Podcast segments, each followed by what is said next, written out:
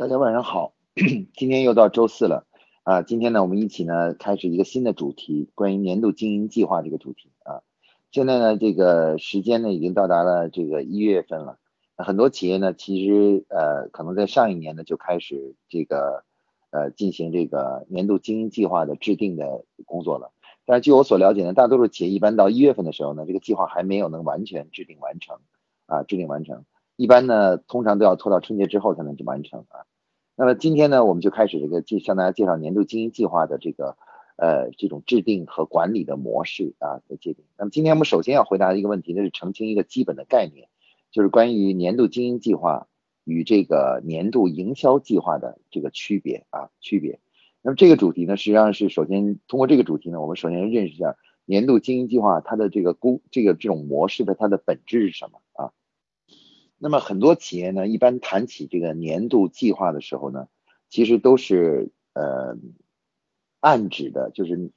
真正指的呢，都是指的是年度的营销计划啊。那而且呢，对这个计划的理解呢，一般的理解是说，呃，所谓的年度计划呢，就是一个把目先定一个目标啊，比如说销售收入的目标，大概比如说是一个亿，或者是两个亿，或者三个亿。然后呢，把这个目标呢，就开始呢进行呃分解啊，分解到不同的区域啊，不同的省份、不同的区域、不同的市场。然后如果是开店开这个开店的呢，就会分到不同的店啊，就每个店大概这个一年要做到多少。然后呢，紧接着到了店里面呢，店里呢再进行呃这个月度的分解啊，分解到每个月做多少。而甚至呢，有的时候呢，还会进一步的分解，分解到具体的每一个人、每一个销售人员做多少啊。当这个分解分解都完成以后的话呢，很多人认为啊，公司的这个所谓的年度工作计年度计计划呢就结束了啊。那么首先呢，我们可以看到，这就是一个呃呃很关键性的问题，就是怎么我们应该怎么样去理解所谓年度经营计划这个概念啊？那事实上，我们在很多时候的话呢，大多数。企业在理解年度计划的时候呢，啊，一般人都会理解为是一个跟营销相关的一个工作内容啊，就是明年我们到底要做多少啊，包括各地方负的责任是怎么样啊啊。那另外呢，对于年度营销计划的理解呢，也大多数人会理解为只是一个对目标的一个分解的计划啊，也就是明确，比如说各个区域各个销售人员的责任，销售责任是多少啊？那只要把这个定出来，我们称为叫指标分解计划啊。只要把这个定出来呢，大家就会认为年度计划就完成了啊，那我们就知道啊，每年你做多少，我做多少，我我做多少。那事实上呢，我们可以看到，其实这个这个这种做法呢，违反了计划的最基本的原则啊。我们说什么东西是一个计划呢？啊，计划本身呢，其实它是一个呃达成目标的方法的一个探讨啊，一个探讨。那也就是说，当我们去写一个计划的时候，计划本身。它不仅要包含这个计划要达成的目标，而且要必须要包含，呃，要实现这个目标，能够达成这个目标的具体的行动方案啊，也要有一个行动的方案。因此的话呢，你是不可能说只要只是定一个啊，大家你做多少，你做多少，你做多少，然后没有具体的行动方案的啊。所以说，我们说，首先呢，我们要澄清一点，就是年所谓所谓的计划呢，是要包含所谓的行动方案的啊，就是要做什么事儿，具体要做什么事情。那么，如这个是谈完计划以后呢，我们再来谈谈这个年度营销计划。为什么我们过去啊，我们很多企业呢，这个这个谈到年度计划的时候呢，啊，基本我们的工作方法都是这样的，一般都是由各个部门啊，这个部门的负责人呢，去起草啊，下一年度他的工作计划，那工作计划。那比如说财务部呢，就采起草一个财务的年度财务工作计划，然后人力资源部呢，起草一个年度人力资源的工作计划。生产部呢起草一个年度生产计划，然后销售部呢起草一个年度销售计划啊销售计划。那我们平常说的年度所谓的营销计划呢，对于大多数企业来说的，一般特指的就是销售计划啊，也就是年度的销售计划啊，就到底销售是怎么样实现的啊。当然，对于商业企业来说，销售目标的达成是我们每年的目标的一个很重要的目标啊。但是，年度营销计划是不是就等于年度的整体所有的计划呢？呃，我们如果研究一下就会发现呢，其实，呃，我们大多数企业所说的年所谓的年度计划或者年度营销计划，其实说到最后就是一个年度的销售计划，而且这个销售计划呢，通常呢，也就是只是一个指标的分解计划，啊，它既不符合这个就是刚才我们说计划的要求，就是包含行动方案这个原则，同时呢，也不也不是一个真正的整个企业明年的整体工作计划，它其实只是其中的在整个企业呃就是销售部门的一个一只是这一个部门的计划啊，所以说呢，我们说年度营销计划通常呢，它它是呃相对来说比较小，而且是比较呃单一的啊。它是不能替代什么呢？替代一个公司的整体的计划的啊，计划的。所以基于此呢，我们就必须要重新定义一下，作为一个企业来说，每年啊年底的时候为下一年所做的计划应该是什么样子的？首先呢，呃，在谈这个问题之前呢，我们首先要谈一下啊，对于一个企业来说，每年的经营目标到底应该是什么样子的啊？对大多数企业来说呢，一般会简单的理解每年的经营目标呢，就是所谓的销售收入啊，也就是说公司收到的客户的或者是回款啊，回款是什么啊？那不能否不可否认呢，这是一个目标啊，通常这是企业发展的，但却这个目标呢，却不是一个唯一的目标啊，也不是，也就是说年度的目标其实并不是只由这一个目标组成的。那按照规范的这个企业的发展的发展的这个呃。这个过程来说呢，一般来说呢，企业在每一年呢是要有四个核心的，就是发展的目标啊目标。这四个目标分别是由什么构成呢？分别是由啊这个年度的销售收年度的销售收入啊，这是第一个目标。第二个目标呢是什么呢？是我们的呃利润率啊利润率，就也就是说你每年还是要赚钱的。那第三个呢是由我们的人均利润啊，也就是说由呃，这个数字呢是由呃公司的利润啊赚取的利润除以什么呢？除以所有员工的总人数啊，正签订跟公司签订劳动合同的员工的总人数。那这个指标呢是一个是反映了什么呢？反映了我们的管理水平的一个重要指标啊。那第四个目标是什么呢？第四个目标呢就是我们的品牌资产啊，品牌资产。那这个品牌资产呢是它有一个计算的公式，上次我我们在之前的课上也讲过了。啊，是由销售的收入的这个数字乘以什么呢？呃，乘以这个品牌的溢价率，再乘以一个放大系数啊，就是十五左右。那么这个计算完了以后呢，是代表了公司所使用的在销售过程中使用的这个品牌的总体价值啊，叫我们把它统称为叫品牌资产。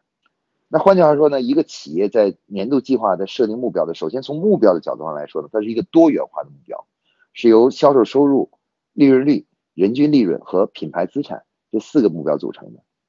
那么换句话说呢，就是说，呃，如果说你只是用年度的所谓销售计划来替代所谓年度经经营计划呢，这是这说明你的目标呢相对是比较单一的。一般这个目标呢，通常指的就是第一个目标，也就是呃年度的销售收入的目标啊。那往往呢不会考虑到利润的目标，以及呢不会考虑到这个就是呃人均利润，包括品牌资产啊。品牌资产，那么如果要想，如果是把公司的目标设为四个不同的目标的话，假如说四个目标的话，那么这四个目标的话呢，其实要想完成和实现这这个四个目标，就是可以就是获得销售收入的增长，同时利润率的稳定，人均利润的提高。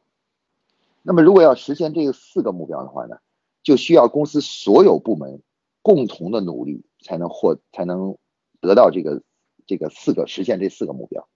啊，那么销售部呢，其实只能实现第一个目标啊，就是说，如果通过他们的努力，他能够能够能够去啊，基本上啊努实现呃，就是销售收入的这个目标。但是利润率、人均利润这些目标呢，其实就不是销售部一个部门能够完全实现的啊。那么因此的话呢，其实我们可以看到，如果我们的销售目标是一个完整的销售目标，也就是由四个指标所组成的这样一个销售目标的话，呃，这个年度目标的话。那么我们光靠一个所谓的年度营销计划是肯定做不到的啊，也就是年度销售目销售计划是做不到的啊。我们需要我们需要一个更大范围的一个计划。那么我们可以看到呢，就如果是如果说企业设定的目标是由四个指数组成的话，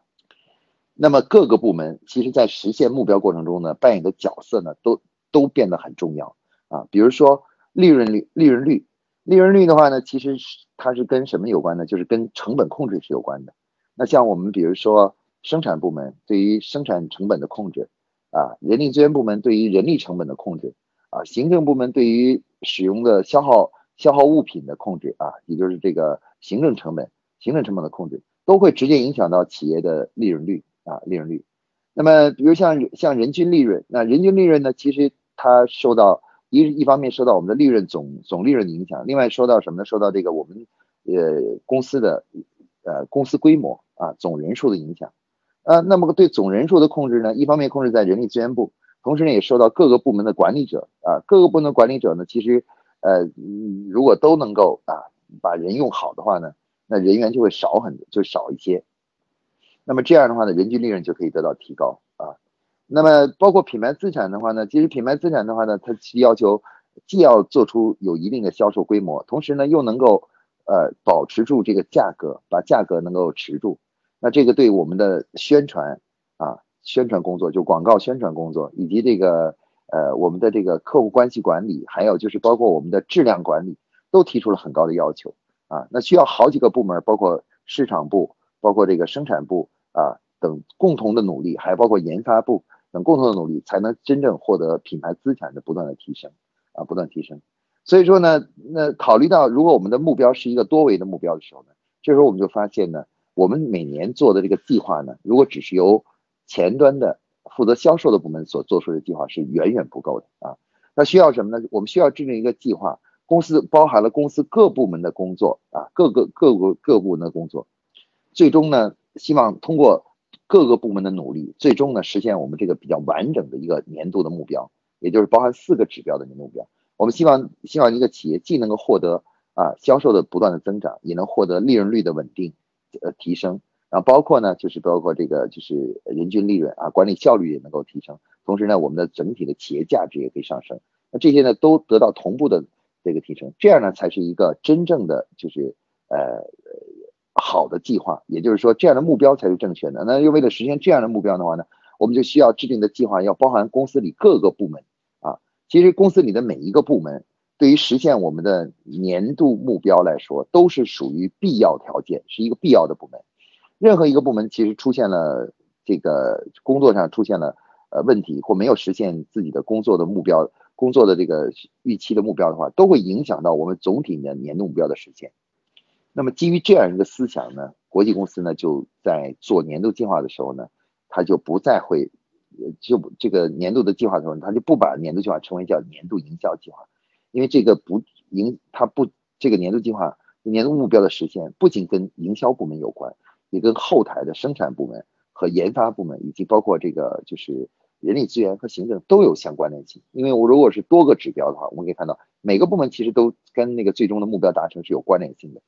那因此的话呢，我们就需要把这个所有部门的工作计划放在一起啊来制定。我们要制定出安排好在未来的一年里各个部门要做的事情啊，要做的事情要做什么事情，然后那个最终呢是保证使得这个。各个部门做的事情呢，哎，最终能实现我们刚才说的这四个目标都得以实现啊。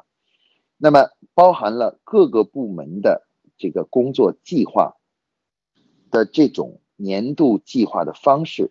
我们就给它改了一个名字，叫做什么呢？叫做年度经营计划啊。那么经营计划呢和这个营销计划最大不同就是什么呢？就是经营计划呢，它是涵盖了。一个企业在未来一年所有职能部门啊，所有部门所做的所有的事情的这么一个总的计划啊，它包含了公司的前端的营销部门，呃中中间的这个资源就是生产部门，也包含了后台的人力资源行政啊，它把整个企业做成一个整体，看成一个整体。那么做这个计划呢，是一个整体的各个部门的工作内容的一个整合，而不是而不是什么呢？而不是说。呃，只是制定了啊，就是呃前端的销售部门的这样一个计划啊，所以有的时候我们总结一下，就是说年度经营计划的是指的什么呢？它就是指的是在未来的一年为实现目标目标啊所做的各种各样的工作的一个总和啊，也我们也有时候把它称为叫做就是 everything，就明年你做的所有的事情啊，所有的事情为了实现目标所做的各种各样的事情都包含在这个计划里面啊，计划里面。那么这样的话呢，就是呃，我们只有做出是这样一个计划呢，才能真正实现我们那个每年企业真正的那个目标啊，就那个多元化的目标，是由呃销售额啊、利润率都能够实现啊。我们现在很多企业呢，这个经常说做年度计划，就用所谓年度销售计划替代了所谓的年度计划。那这样呢，很多企业会出现什么呢？会出现只是有的时候确实可能是这样做，每年实现了所谓的呃这个销售的目标，但是呢，利润呢会却不断的下滑，或者是呢就是采用人海战术，最后实现了销售，但是呢人均利润大幅度下滑。那么这些呢，其实从从规范的角度看呢。其实这都是没有实现自己的目标啊。我们因为我们的企业呢是在的发展呢需要建立平衡发展的思想，很多企业呢盲目的追求呢所谓销售收入的提高，然后呢呃忽略了这个利润率，忽略了这个人均利润和这个品牌资产，那最终呢往往是连续发展了快速发展几年之后就遇到瓶颈，然后很快呢就会出现了企业就出现问题了啊。那有有的时候我经常给同学们打个比方，我说一个企业就像一辆汽车，大家观察一下我们开的汽车上面它是有几个仪表的啊？那大家可以看到所有的汽车没有任何一个汽车是是这个只有一个仪表的，只有一个速度的仪表的啊。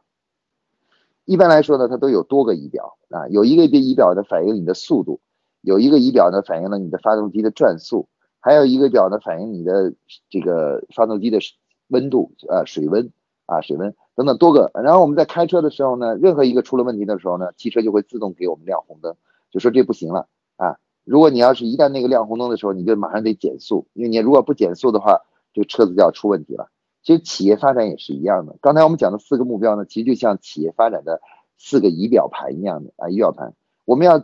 我们把企把企业比成那辆汽车，我们开这辆汽车呢，我们不仅要让这个汽车开得快，而另外呢还要让它各个要平衡，要健康。啊，不能说只是为了一味的只追求速度，然后忽略了比如企业的这个利润的情况啊，忽略了这个就是人均利润情况，就是只不看其他几个仪表啊，只看这一个仪表，这样的话企业就容易出现问题啊。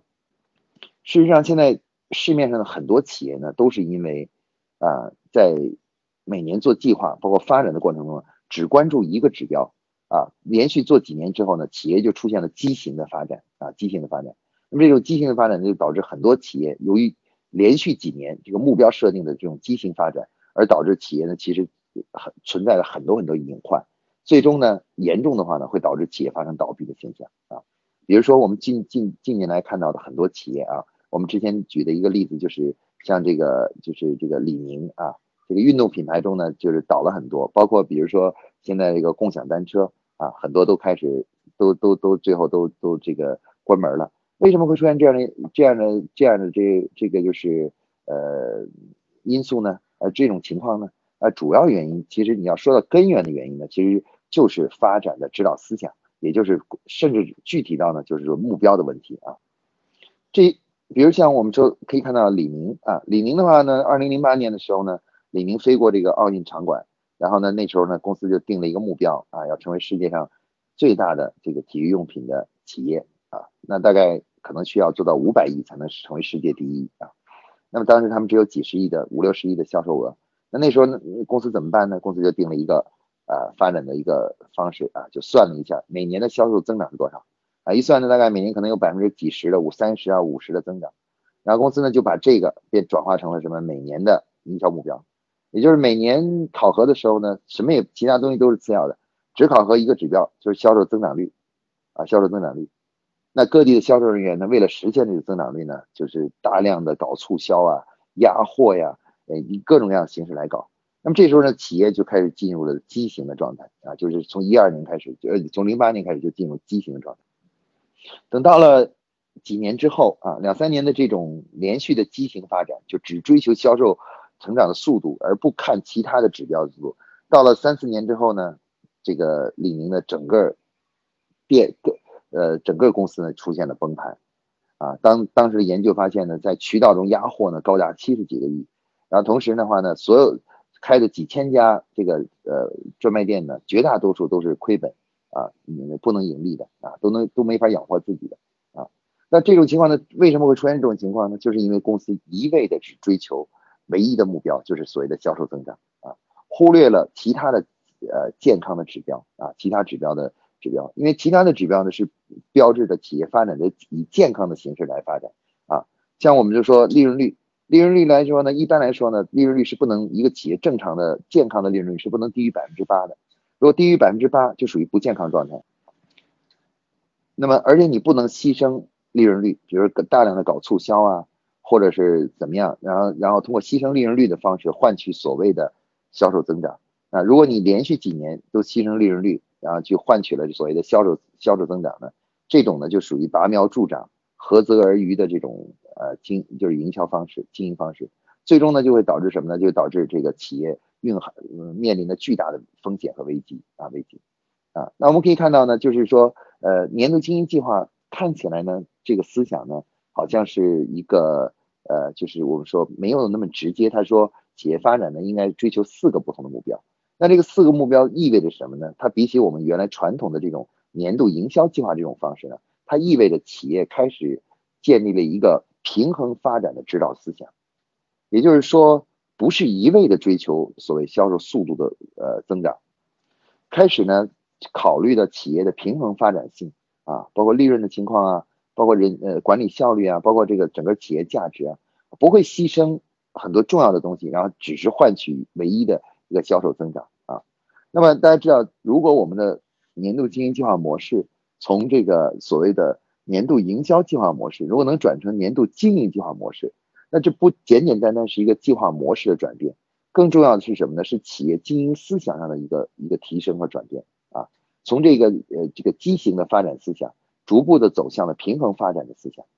那我们知道，企业发展其实是一个马拉松，从来不是一个短期行为啊。不比你，比如说，就算你今年做的很好，呃，取得了行成为行业第一，这也不意味着就是说，再过三年或五年之后，你还是不是还能在这个市场上存在的啊？我们看到了很多很多的这个行业的案例，就是在若干年前，这个某个品牌还是属于这个整个行业的第一，那过了三五年之后的话，这个企业竟然倒闭关门了啊！今年关门的企业有很多啊，比如这个我们可以看到像金立手机啊。啊，加多宝啊，这个凉茶呀，啊，然后呃还有很多啊，还有很多这个所有的共享单车基本都关门了啊，这个啊就是那么这样的这些企业的一个这个为什么曾经有一段时间辉煌，而就现在又遇到了这个什么呢？遇到了问题最后关门呢？其实主要是他们在发展的初期呢没有建立正确的平衡发展观啊，一味的只追求短期的一个效应啊，比如销售规模。和做事啊，有人有人把这称为叫做做事啊，所谓的做事，把这个样子摆出来了，但实际上内部的管理、内部的利润情况都没有跟上啊，没有跟上。那等继续发展下去呢，就会面临巨大的经营风险。所以说呢，我们刚才谈的这个年度营销计，为什么今天我们要谈这个主题？年度营销计划与年度经营计划的这个区别呢？其实它它代表着两种不同的经营企业经营思想。那么，如果你做的计划是年度营销计划呢，说明你还是在那是进在在一种畸形的发展观中，啊，就是只追求自己规模的不断的扩张，啊，忽视了企业发展，往往会忽视企业发展的健康性啊。那么，如果我们把这个年度营销计划改变成年度经营计划呢，哎，我们的目标呢就开始变成了四个核心的目标，而我们在发展过程中呢，也会追求平衡的发展的模式啊，就怎么样让自个儿企业。健康和平衡的发展，不要为了追求某一个目标而牺牲了其他的健康的一些指标啊。其实，在我们的生活中，无论是我们的健康啊，还是我们做很多事情，我们都追求的是要平衡啊。这个，比如说一个孩子热爱学习，但是呢，每天晚上呢，就是晚上到了十二点呢都不睡觉，然后一直熬到两点三点，那么啊拼命的学习。那你如果是父母的话，你会鼓励他吗？你会说，哎，孩子，最好你干脆一夜一夜最好不要不睡觉啊，不睡觉，把学习搞好了。你是不会这样做的。当你发现这种情况以后，你马上就就跟他说，你你不要再看书了啊，赶快去休息啊。为什么？因为你希望孩子是平衡发展啊，不能为了某一个学习成绩就把身体搞坏了啊，或者把这个这个呃发育给搞坏了，那这是不行的啊。那么其实这个道理呢，大家都明白。但是到了我们实际在运营企业的时候呢，我们很多人就开始忘了这个最基本的道理啊，就是平衡发展道理。那么往往给企业设定的目标呢，就是一个单一的、非常呃单一的一个畸形的目标，只追求一个点上的增长。事实上，任何啊这样发展的企业，最终呢都会陷入到就是呃企业发展的危机中去啊。比如说我们可以看到的，比如说海南航空啊，为了追求一味的追求规模的不断的增长，然后就进行不断的多元化扩张啊，在这个航空上无法取得快速的规模成长，于是就开始啊做了很多很多的其他的领域，包括酒店等领域。但是由于由于在做这个过程中呢，管理的效率、管理的素质跟不上，那你如果你管理跟不上呢，你你进入一个行业你就赚不到钱，那利润就不行。那利润不行的话呢，时间一长了的话呢，你就会产生巨大的这个就是这个这个就是呃财务的风险就产生了，就是你的贷款过高啊，要资不抵债啊，这种情况就全都出现啊。那我们可以看到呢，就是刚才今天我们讲的这个年度经营计划和年度营销计划，它是一个关乎企业发展理念。和和健康的企业发展观的一个大问题，所以说呢，我们在这个在现在的一些企业中呢，广泛的推广的方式呢，都是去制定企业企业的年度经营计划，而不再谈年度的销售计划或年度的营销计划啊。为什么呢？因为就是通过这种形式来建立企业健康发展的这种发展观啊。那每家企业呢，都开始通过这个年度计划这种新的形式，年度经营计划这种新模式。来引导大家呢走向平衡发展、健康发展的这种发展观啊！我们不仅要自自己的企业成快速成长啊，同时呢还要健康成长啊，不能一味的追求快速快速度而忽视了整个企业发展的健康性啊！最后呢，让企业就产生了畸形啊，产生畸形的发展！那么这个今天我们所讲这个内容呢，其实就是这个年度计划第一个概念呢，就是要澄清这个问题啊。首先就是说，为什么我们要做年度经营计划？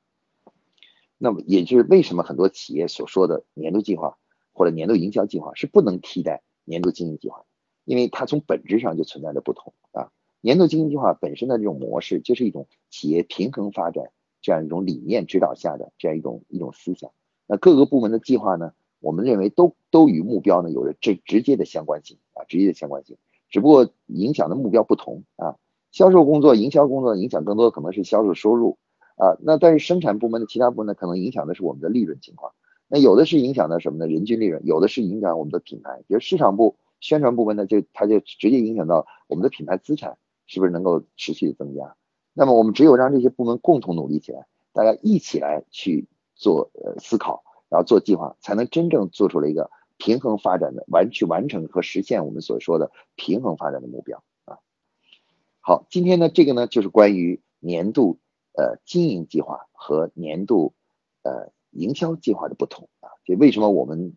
每次在做谈计划的时候，总是称年度经营计划，而不称年度销售计划、年度营销计划啊，或者是这样的，不用这样的词汇，而是用年经营这两个字。那经营呢，我们今天讲的代表着一种科学健康的发展观啊。那么这一套做计划的方式呢，其实呢。是和我们传统的方式是完全不一样啊！它由于目标也不同啊，计划的体现形式也不同啊，这个包括呢，这个计划的这个制定的方式也是不一样的啊，不一样。那因此呢，是非常值得大家呢去深入的学学习的啊。如果能够在自个儿组织中建立起以年度经营计划为指导的一整套的计划制定和执行落实的这么一套管理方式的话呢，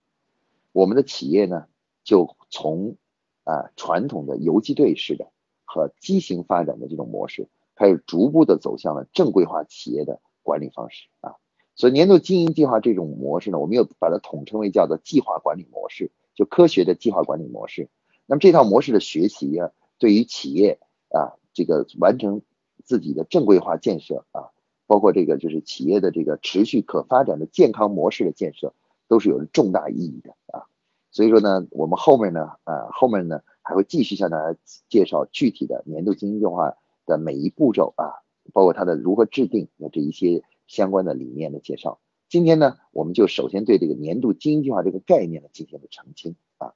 好，今天呢我们就讲到这里啊，谢谢大家。呃，马同学提了一个问题啊，关于怎么样说服自个儿的团队管理者扭转销售独大的局面啊。那我觉得呢，这个说服过程呢，其实如果在组织内部呢，其实是有一些难度的，啊，因为咱们团队里面如果老大就说是要这么干，你说不这么干啊，或者说有其他办法，其实很难说服他们，因为他们已经形成很长的惯性了和习惯了。那我觉得要想说服他呢，需要借助外部的力量啊，让他们去听，比如像听我这个讲座啊，听淡淡的听一下，或者是呢，大家一起来学习一下关于年度经营计划的这个新思想和做法。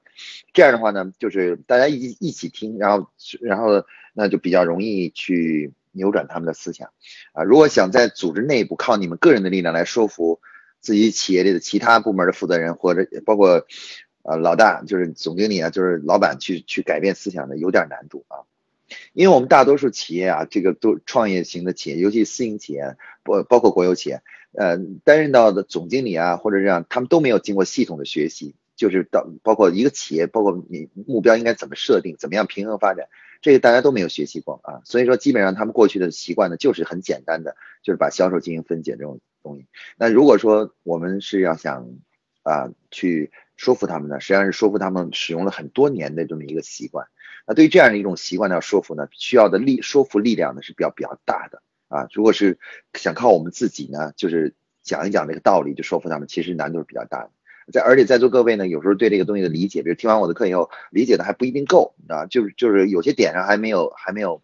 还还没有完全理解。这时候你去跟他讲的时候，你就有漏洞，有漏洞你就说服不了他啊。所以希望大家呢，就是呃可以让他们来听听我喜马拉雅的这个课呀。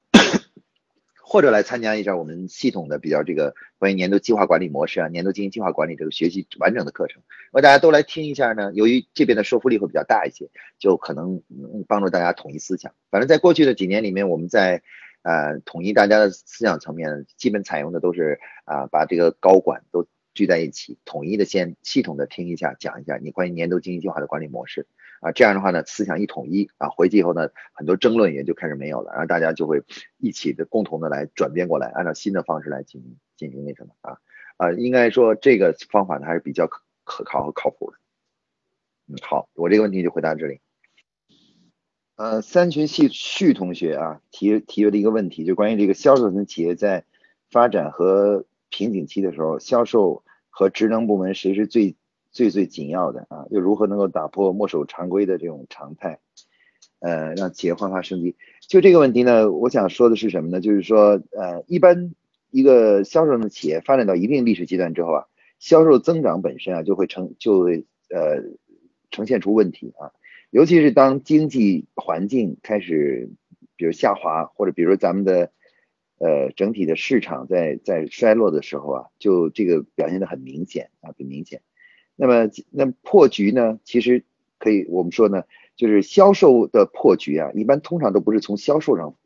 呃，解决的。销售本身是很难解决销售破局的，啊，就是说，如果你今年没达到目标，啊，你完全靠销售的努力去争取明年达到目标，这是很难的。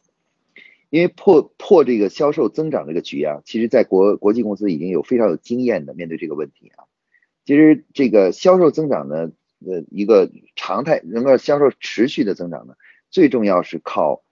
呃产品创新和新产品的拖动啊，新产品的拖动，这是带来销其实真正持久的带来呃这个销售增长的一个一个方法啊。我们来看一下苹果，那苹果如果说它每年不推出新品的话，持续销销销同类型的老产品的话，那它的销售马上就会出现下滑。是增增长乏力啊，增长乏力，甚至有的时候推出新产品，而没推的新产品不是特别有特别好，没有特点，它也会造成销售还是没有增长，增长乏力。就像就像二零一八年，二零一八年到一九年这个第一季度啊，那我们可以看到，其实破这个销售的局呢，最重要的是要从其他角度去破啊。那么打破这个企业的这种常态化的，就是给销售人员打鸡血，然后呢拼命的动员销售人员去做。做这个做这个销售工作，然后包括给更高的提成等，这只能在小范围的去激发就是销售人员的工作动力，但是对于企业来说却不能整体来破这个销售持续增长这个局啊。那么要破这个局呢，最关键的是要在企业内部呢要建立起一种一个新的部门啊，包括是这个呃就是培养一批新的人才啊。那这个新的部门是什么呢？就是我们。常说的叫市场部啊，那市场部呢和销售部呢最大的不同在于呢，市场部其实相当于这个军队里面的总参谋部啊，他能够站在整体市场的角度去看待问题啊，他能够从整体的角度看待问题，呃，更宏观的来看到这个增长的空间在哪里啊，找到这个增长的各种可能性。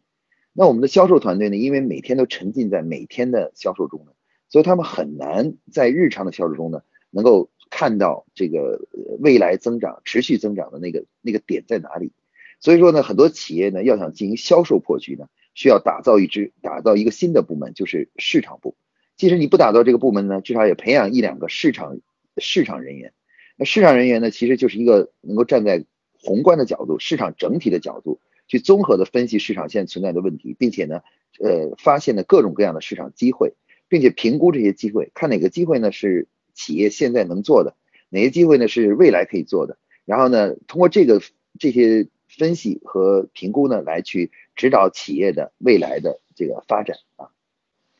所以说呢，这个通常呢，企业的新产品的诞生呢，都是由市场部来驱动的啊。市场部通过研究客户需求，不断的研究产品。哪些产品会更符合客户的需求？哪些产品呢有增长点？然后他就会呃开发或者引入这样的新产品，然后通过这些产品不断的丰富呢，去来这个进一步的为销售的注入活力啊。那因此的话呢，可以说呢，这个呃一般来说呢，国际企业就是突破这个销售瓶颈或者是发发展的瓶颈的一个重要的手段呢，就是呃开始打强化自己的这个市场能力啊。也就是打造一批专业的市场市场队伍啊，市场部的这个人呃团队专业团队，只要这个团队诞生以后呢，企业的这个发展总体的增长的话，就有了一定的保障啊。这个我们做过之前的一个案例啊，这个最经典的案例就是呃深圳的三九药业啊，三九药业呢在所有的药业中呢，在增长方面是做的非常好的，就很快的连续几年增长，而他们最大的一个特点呢就是。把原来整个销售目标的实现完全靠销售团队来做的这种做法，转变成什么呢？转变成这个以市场人员为核心，以产品经理、品牌经理为核心的驱动的这种模式啊！一旦他们建立起来一支真正专业化的市场部队伍之后，整个公司的销售呢就一下子突破了原来的瓶颈啊，然后迅速的从二十几个亿就增长到现在已经破百亿了啊，破百亿了。为什么这样呢？因为市场人员。我们俗话说的站得高看得远啊，然后站得高呢也能看得全面。那如果让销售人员去对这个目标负责，思考怎么去实现这个目标呢？因为他们的视野和工作环境的问题，导致他们很难做到这一点。因此呢，要打破这个墨守成规，包括刚才说的这种瓶颈的话呢，呃，最好的办法呢，就是把营销部门呢这个建立完整，添加一个市场部啊，培养一两个。专业的市场人员，有了他们以后啊，再加上这个是销售人努力，这样的话，就销售的增长呢就可以有一定的保障啊。可以这样的话，也就会让企企业呢时刻保持着这个生机啊。好，这个问题呢，我就给给给你回答到这里啊。